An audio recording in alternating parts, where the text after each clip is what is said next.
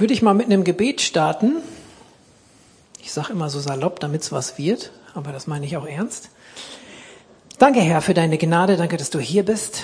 Danke, dass du lebst und dass das den Unterschied macht für jeden, der hier ist. Und wir beten einfach, dass du, du hast schon begonnen damit, aber wir beten, Herr, dass du diesen Raum noch mehr mit deinem Leben erfüllst, weil das ist das wahre Leben, Herr. Und so beten wir um deinen Segen, dass wir dein Wort ja, mitkriegen können, dass wir es in unser Herz reinbekommen, dass unser Verstand auch nachrücken kann, Herr, mit dem, was du uns Gutes zeigen willst heute Morgen. Amen.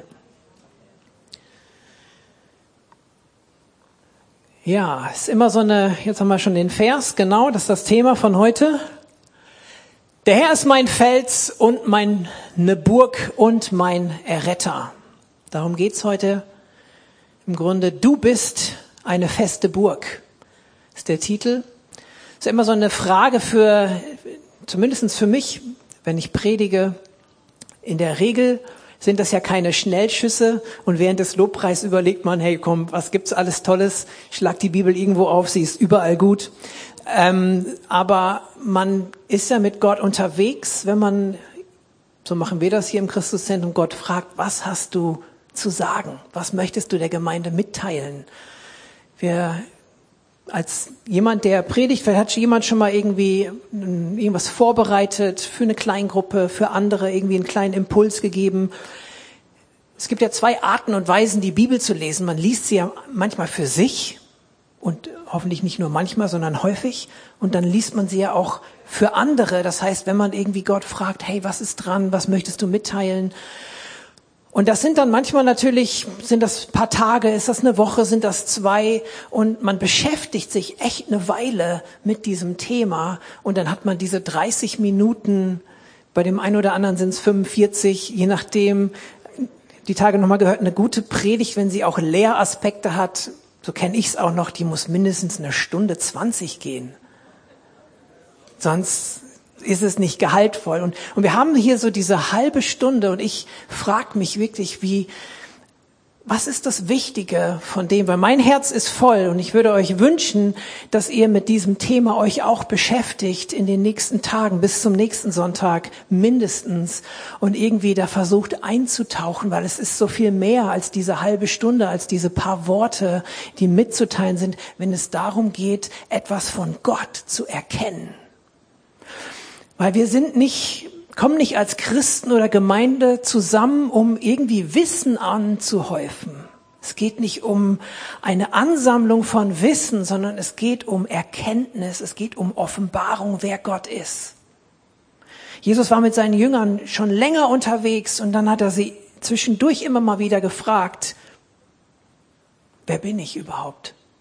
Wer bin ich für euch? Was sagen die Leute, wer ich bin? Wer bin ich für euch? Und ich glaube, dass Jesus auch dich und mich immer wieder fragt, wer bin ich? Und dann kannst du sagen, ich weiß doch, wer du bist. Und du zählst alles auf, was du schön brav sortiert schon mal gehört hast.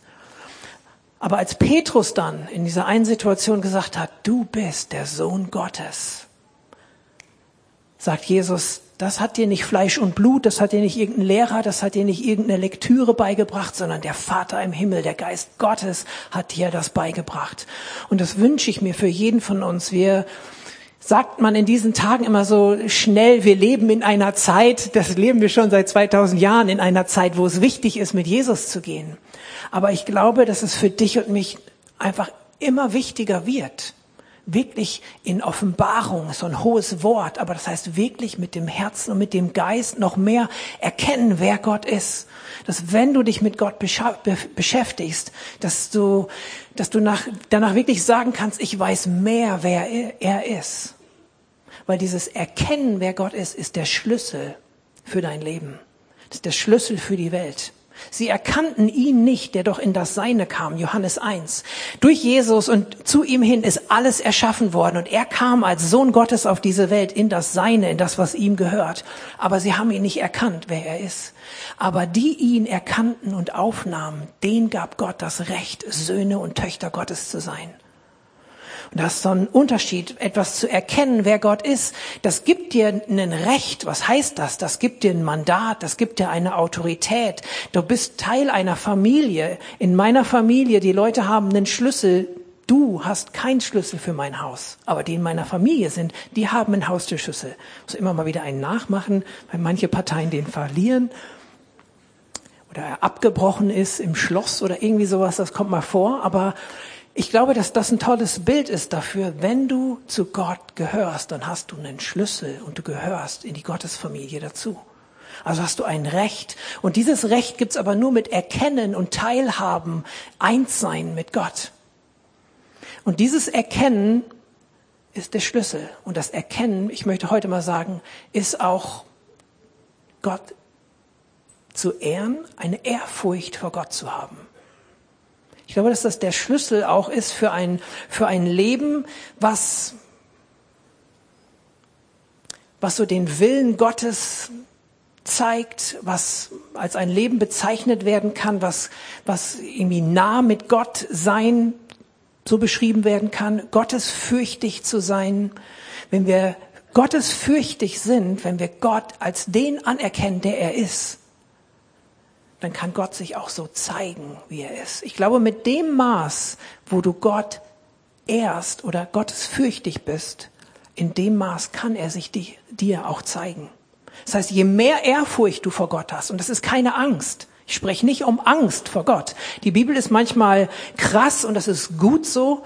Wir brauchen keinen äh, Larifari, Happy Clappy, obwohl es the Happy Gospel ist, aber wir brauchen nicht so was Seichtes, wir brauchen auch was, was Fundament ist. Wir brauchen was, worauf wir stehen können. Wir brauchen was, was eine klare Ansage ist. Und die Bibel sagt manchmal auch, dass unser Gott ein verzehrendes Feuer ist. So krass, das Alte Testament manchmal zu lesen. Und wir haben immer noch denselben Gott. Und das ist irgendwie schon eine Herausforderung für uns. Aber auch im Alten Testament ist er gnädig und barmherzig und langmütig und vergibt deine Schuld und wirft sie in die tiefsten Meere und vergisst sie sogar. Du bist der Einzige, der ihn daran erinnern kann. Und dieses Staunen, wie in diesem Bild, dieses Staunen, ich wünsche mir, dass wir in dieses Staunen reinkommen über Gott, aber nicht in Angst, sondern es ist Macht, aber es ist auch Gnade. Ich lese einen kurzen Teil aus Josua, haben wir nicht als Folie, von daher brauchst du leider nicht suchen da oben, Christian. Josua 3, Vers 10 bis 11. Da geht es darum, das Volk Israel, die hatten ja eine Verheißung, die sollten so ein Land einnehmen, wo Gott ihnen versprochen hat, das gehört euch. Da kann man darüber streiten, ob das jetzt gerecht ist, diesem Volk gegenüber oder nicht. Wenn Gott was sagt, dann wird's so gemacht. Von daher war das genau richtig. Und die standen natürlich diesen Herausforderungen gegenüber, so wie du und ich Herausforderungen gegenüberstehst. Vielleicht hat Gott dir was gesagt was so deine Berufung ist, was du entdeckst so ein bisschen, was deine Gaben sind, was deine Befähigung ist, dass das, was du kannst, wo du Interessen dran hast und irgendwie willst du mit Gott gemeinsam in diesen Bereich rein. Und es ist manchmal, hört sich immer so ein bisschen negativ an wie so ein Feind, aber nimm es als Gegner wie im Sport. Und genauso können wir lernen vom Volk Israel, wie sind sie mit Herausforderungen umgegangen. Wir kämpfen nicht gegen Fleisch und Blut, sagt Paulus, wir kämpfen nicht gegen Menschen, wir sind mit der Liebe unterwegs, wir sind mit dem Wort Gottes unterwegs. Das ist das, mit dem wir uns ausrüsten. Und hier hat das Volk natürlich immer die Herausforderung gehabt, hey Mann, wie sollen wir das alles schaffen? Und in Josua 3, Vers 10 bis 11 sagt Josua, Daran sollt ihr erkennen, dass der lebendige Gott in eurer Mitte ist und dass der die Kanaaniter, Hethiter, Heviter, Parasiter, Jägerschit, nein, das stimmt nicht, Perisiter, Entschuldigung, Amoriter, Jebusiter, ganz und daran sollt ihr erkennen, dass er sie ganz bestimmt für euch vertreiben wird. Finde ich zum Beispiel cool.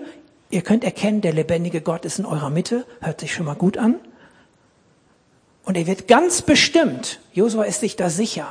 Und du kannst dir da auch sicher sein, dass er die Herausforderung vor dir vertreiben wird.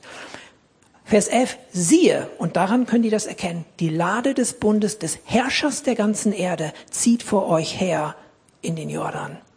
Da war es so, dass diese Bundeslade, das war wirklich so eine Lade, das war ein großer Kasten, um das mal jetzt salopp auszudrücken, wo einiges drin war, wo einiges drauf war und wo mit so Stangen das immer dann da im Grunde durch die Gegend getragen wurde.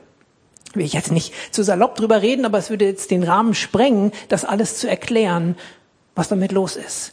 Diese Lade stand auch für die Zusagen Gottes, da waren die zehn Gebote drin. Diese Lade, da war auch zumindest zum Teil das Manna drin, die Versorgung Gottes, das Manna, was sie in der Wüste bekommen hatten. Und da war dieser Stab Aarons drin, der Priesterstab. Es gab eine Situation, da haben alle gesagt, warum soll Aaron denn der Priester sein? Und dann alle, die so einen Stab hatten und dachten, sie seien irgendwie zum Priester berufen, haben ihren Stab dahingelegt und Gott hat Aarons sprossen lassen, dass da so Mandelblüten rauskamen. Und das war der Beweis, das ist mein Priester. Und diese Dinge waren also in der Lade. Und diese Lade stand auch eben für die Gnade, ist auch der Gnadenthron, the Mercy Seat und diese Cherubimengel und so weiter, die da alle, dafür steht diese Lade, also für die Gnade, das Wort, die Verheißung, die Versorgung und die Zuordnung der Priesterschaft Gottes. Dafür stand diese Lade und diese Lade ging voran. Und der Herrscher der ganzen Erde, sagt Josua hier, der ist in eurer Mitte. Und das sind diese beiden Begriffe, ich sag mal Macht und Gnade. Wir hatten heute so starke Songs, wo es so viel um die Macht und um die Größe und um das Staunen über Gott ging. Und das ist genau das Richtige. Genau das passt dazu. Wir sollen und dürfen staunen über die Macht Gottes. Und wir dürfen Ja sagen zu der Gnade, die er uns gegenüber hat, dass wir vor dieser Macht nicht irgendwie Angst haben, aber sie darf uns eine gesunde Ehrfurcht geben. Und ich glaube, dass das der Schlüssel ist für dein Leben. Und es ist auch der Schlüssel dafür, dass die feste Burg zu einer festen Burg werden kann. Vielleicht können wir nochmal den Vers mit der festen Burg einblenden. Das ist auch gut. Der Herr ist mein Fels und meine Burg und mein Erretter, mein Gott, meine Zuflucht, mein sicherer Ort. Er ist mein Schild, mein starker Helfer, meine Burg auf unbezwingbarer Höhe. Du Gott bewahrst mich vor den Angriffen meiner Feinde.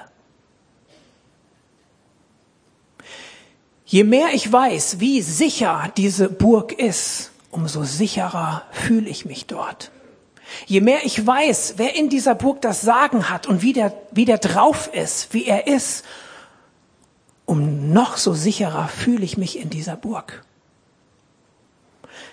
Und da ist dieser Zusammenhang, je mehr ich erkenne, wie groß Gott ist, je mehr Offenbarung ich habe über seine Stärke, über seine Macht, über ihn, umso sicherer fühle ich mich und kann sagen, es ist eine feste Burg. Der Herr ist mein Fels und meine Burg, auf unbezwingbarer Höhe.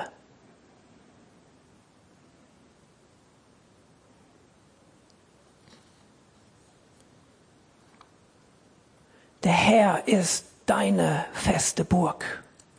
Und in dieser Zeit, in der du jetzt gerade lebst, brauchst du das auch. Du brauchst eine sichere Burg, du brauchst eine unbezwingbare Höhe, auf der du bist.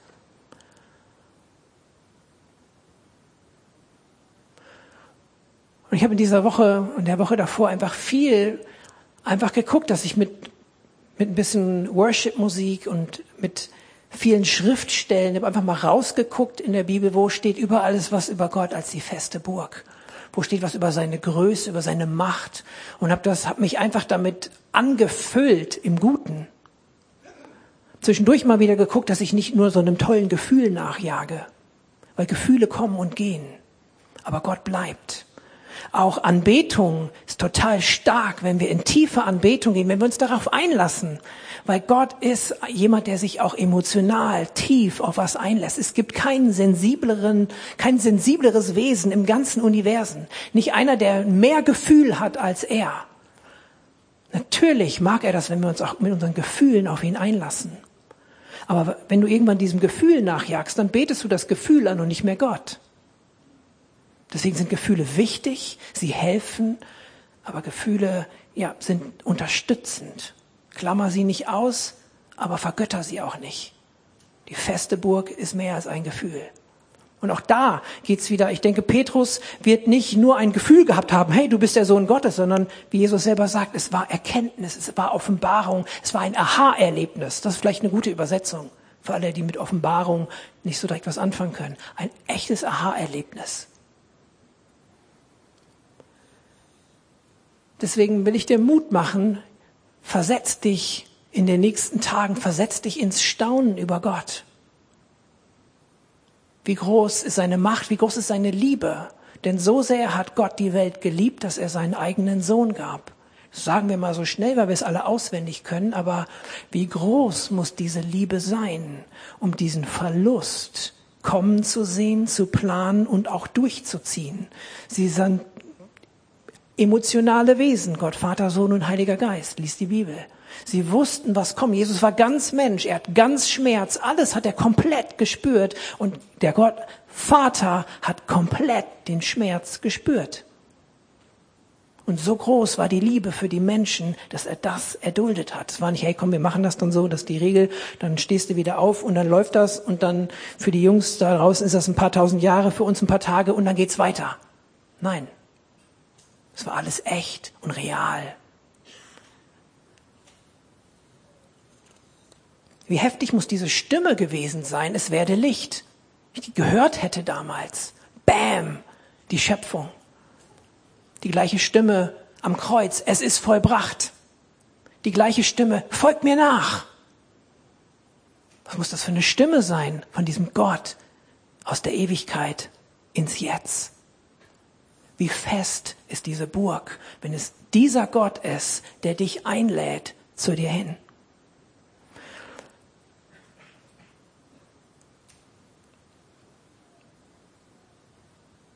Die Flüchtlingszahlen momentan sind bei 103 Millionen.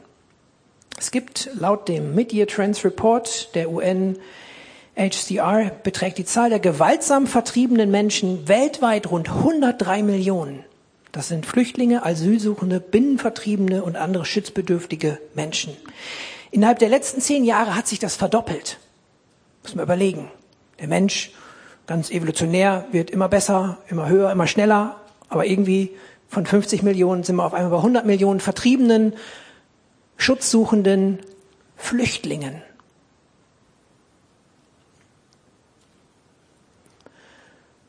Kannst du mal dieses Bild machen mit der Burg, die da so ein bisschen im Grünen steht? Sei mir ein starker Hort, dahin ich immer fliehen kann, der du zugesagt hast, mir zu helfen, damit du mein Fels denn du bist mein Fels und meine Burg. Es gibt so viele Flüchtlinge, es gibt so viele Menschen, die vielleicht jetzt nicht unter diese Kategorie von Flüchtlingen passen, aber die, solange du nicht zu Hause angekommen bist, bist du jetzt vielleicht kein Flüchtling, aber bist du ein Suchender. Und das Wunderbare ist, wenn wir zu Gott kommen, dann kommen wir nach Hause. Das heißt, auch Flüchtlinge, die sich aufmachen, die aus irgendwelchen Gründen im Leben unterdrückt werden, sei es körperlich, sei es seelisch oder sonst wie, sie finden bei Gott einen starken Hort, einen sicheren Halt. Und dann ist es da nicht so, dass sie dann eigentlich den Drang haben, wieder nach Hause zu kommen, sondern sie kommen an. Sie laufen nicht durch jahrzehntelange Integrationsprozesse. Sie sind zu Hause bei Gott. Diese feste Burg ist dein Zuhause.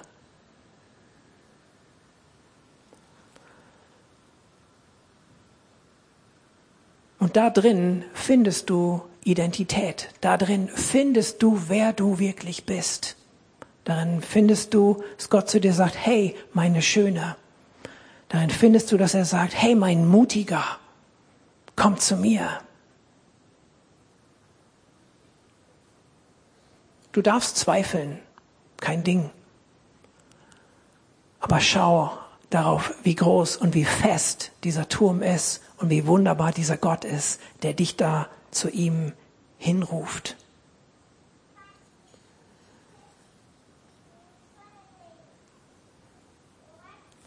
Das Bild der festen Burg bedeutet nicht, dass du dahin kommst und es ein passives Verstecken wird aus Angst. Wir finden Zuflucht bei Gott mit unseren Nöten, unseren Herausforderungen und wir dürfen einfach bei ihm sein. Wir dürfen einfach auftanken, wir dürfen einfach Heilung kriegen, wir dürfen einfach gesegnet werden, wir dürfen Liebe empfangen, das sollen wir, dürfen wir. Wir dürfen getröstet werden bei Gott, Heimat finden, all das. Aber es ist eben auch ein sendender Ort. Wir finden bei ihm Zuflucht und Halt aber ich möchte dich und mich herausfordern, uns als Gemeinde, dass wir eine feste Burg werden. Wir sind das schon, weil Christus mit uns ist. Und es läuft so viel Gutes und so viel Starkes. Aber in dieser Zeit ist das für mich eine Message für uns. Hey, wir sind eine feste Burg. Nicht im Stolz, wir sind auch schwach, wie alle anderen Menschen, aber wir haben den, der stark ist. Wir haben den, der wirklich zuverlässig ist. Wir haben den, der auf einer unerreichbaren Höhe eine Festung für uns ist, ein Schutzraum. Und auch du bist in deinem Umfeld und mit deiner Familie, du bist eine feste Burg, weil Christus mit dir ist. Woran sollen wir erkennen, dass Gott mit uns ist? Woran sollen wir erkennen, dass wir eine feste Burg sind? Die Lade des Bundes ging voran. Die Gnade und die Machterweise Gottes, sein Wort, seine Treue, seine Versorgung. Wir haben alles, was wir brauchen. Und er möchte in deinem Leben in der Mitte sein, auffindbar für dich. Aber wenn er in dir ist als feste Burg, überall, wo du hingehst, nimmst du diese feste Burg mit und du bist eine feste Burg für andere. Du kannst es sein, du kannst es werden. Und da brauchen und dürfen deine Fehler, die du jeden Morgen genauso wie ich im Spiegel oder auch ohne Spiegel entdeckst, die dürfen dich nicht aufhalten oder sie werden dich nicht aufhalten. Wir haben eben gesungen, wer kann unseren Gott aufhalten? Er ist in dir, er ist nicht aufzuhalten. Und auch das, was dich manchmal so schockiert, wenn du in den Spiegel guckst, was dich schockiert, wenn du dich selber nochmal hörst, wenn du dein, dein, deine Tage reflektierst, auch das kann dich nicht trennen von der Liebe Gottes. Das kann dich nicht trennen von der festen Burg, die Gott in dir ist. Und beim Anschauen seines Bildes wirst du verwandelt, sagt Paulus. Dann geh zu Jesus, schau ihn an und du wirst wieder verändert und wirst wieder merken, hey, aber ich bin geliebt von Gott. Ich bin Mensch, ganz genau. Aber ich kann eine feste Burg für andere sein.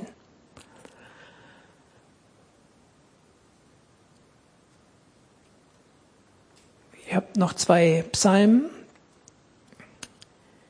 Psalm 125, Vers 1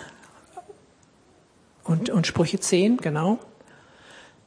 Die auf den Herrn vertrauen, sind wie der Berg Zion, der nicht wankt, der ewig bleibt. Sobald ein Sturmwind daherfährt, ist der Gottlose nicht mehr, aber der Gerechte ist fest gegründet für ewig, ist eine ewig bestehende Grundmauer. Das ist Gottes Wort, seine Wahrheit über dir. Wenn du ihm vertraust, dann bist du fest wie der Berg, der nicht wankt, der ewig bleibt. Wenn du ihm vertraust, wenn du in ihm gegründet bist, dann bist auch du eine Grundmauer für andere. Kannst du ein Halt für andere sein. Und Jesus spricht in diesem Gleichnis darüber und fordert uns heraus über diesen, über das Haus, was auf dem Felsen gebaut ist, dass wir eben nicht passiv einfach nur uns zurückziehen zu Gott. Wie gesagt, es gibt Zeiten dafür, dann mach bitte nur das, und lass dich nicht stören dabei, irgendwie aktiv zu sein, irgendwas machen zu müssen. Es gibt Zeiten, da musst du einfach nur bei Gott sein und einfach ihn genießen. Aber grundsätzlich für dein komplettes Leben heißt es nicht, wer Herr, Herr sagt, sondern wer die Worte Gottes hört und tut. Der gleicht einem klugen Mann, der sein Haus auf den Fels baut. Somit ist es nicht nur ein Rückzug, sondern es ist auch ein sich senden lassen als feste Burg in die Gesellschaft, in dein Umfeld. Und das hat was mit Kraft zu tun. Wir, es ist so gut, Gottes Kraft und Größe zu erkennen. Das steht in Zusammenhang mit, wie sicher du dich bei ihm führst, fühlst und seine Liebe zu erkennen, dass das nicht so eine strenge, erdrückende Liebe ist, eine so fordernde, sondern es eine barmherzige ist. Das ist irgendwie wichtig. Und wenn wir uns die Menschen angucken, uns selbst eingeschlossen, sind wir auch in diesen Tagen so erschrocken, wie Menschen ihre Macht missbrauchen. Wie kann man in einem Erdbebengebiet auch noch Bomben werfen? Das hat mich so geflasht diese Tage. Wie kann der Mensch so sein? Wie kann der Mensch Erdbebengebiete Gebiete, äh, im Grunde ausnutzen, um Menschenhandel zu betreiben? Wie, wie kann man so, kann man so böse sein? Wie kann man diese Macht, die uns gegeben ist, wir sind nach Gottes Bild erschaffen. Menschen sind in gesunder Weise, wenn sie mit Jesus unterwegs sind, ist das gut, Macht auszuüben. Hier ist die Schöpfung. 1. Mose 1 bis 3. Ordnet euch die Schöpfung unter. Ich glaube, das Wort da, Radar, heißt auch by force, also auch mit Kraft unterordnen. Im Grunde sich's unterjochen. Natürlich mit dem grünen Daumen. Wir sollen Schöpfung ehren und schätzen und wahren und nicht plündern, aber wir sollen sie nutzen, notfalls mit Kraftanwendung im Guten. Das steckt in uns Menschen drin. Aber doch nicht so, wie wir das in der ganzen Welt sehen. Somit ist auch eine Verantwortung drin. Und damit möchte ich ein bisschen Werbung machen und hinleiten für die kommende Woche, wo wir unsere Gebetstage haben. Wir werden auch am am Mittwoch, am ersten Abend, besonders über das Thema Prophetie sprechen, aber auch mit dem Gedanken, hey, wie gehe ich mit dieser, mit diesem Geschenk, mit dieser Kraft Gottes um? Welche Verantwortung habe ich damit? Und es ist so wichtig, dass wir uns nach der Kraft Gottes ausstrecken. Wir erleben hier in der Gemeinde schon, dass Menschen Gottes Kraft erleben, Zeichen und Wunder erleben, all diese Dinge. Aber wir wollen noch mehr eine Sehnsucht kultivieren. Aber einher geht auch, dass wir damit ordentlich umgehen können. Die, die, die Verhältnisse müssen passen, damit wir da reinwachsen können, damit wir genau das erleben, was Jesus sagt, dass wir erleben werden und erleben sollen. Aber dafür müssen wir mit dieser Macht und Autorität umgehen können.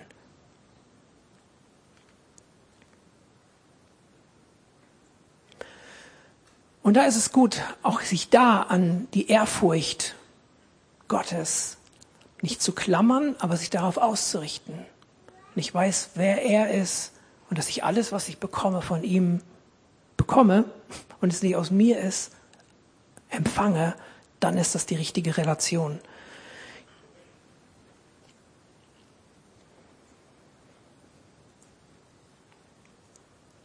Ich lese noch ein paar Verse dazu. 3. Mose 26, 12. Und ich werde in eurer Mitte leben und ich werde eurer Gott sein und ihr werdet mein Volk sein.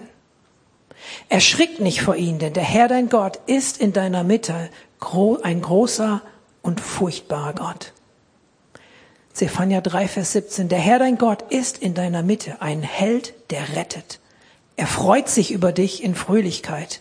Er schweigt in seiner Liebe. Er jauchzt über dich mit Jubel.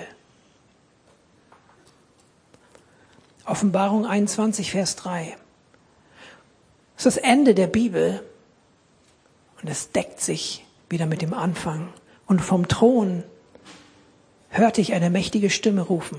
Seht, die Wohnung Gottes ist jetzt bei den Menschen. Gott wird in ihrer Mitte wohnen. Sie werden sein Volk sein, ein Volk aus vielen Völkern. Und er selbst, ihr Gott, wird immer bei ihnen sein.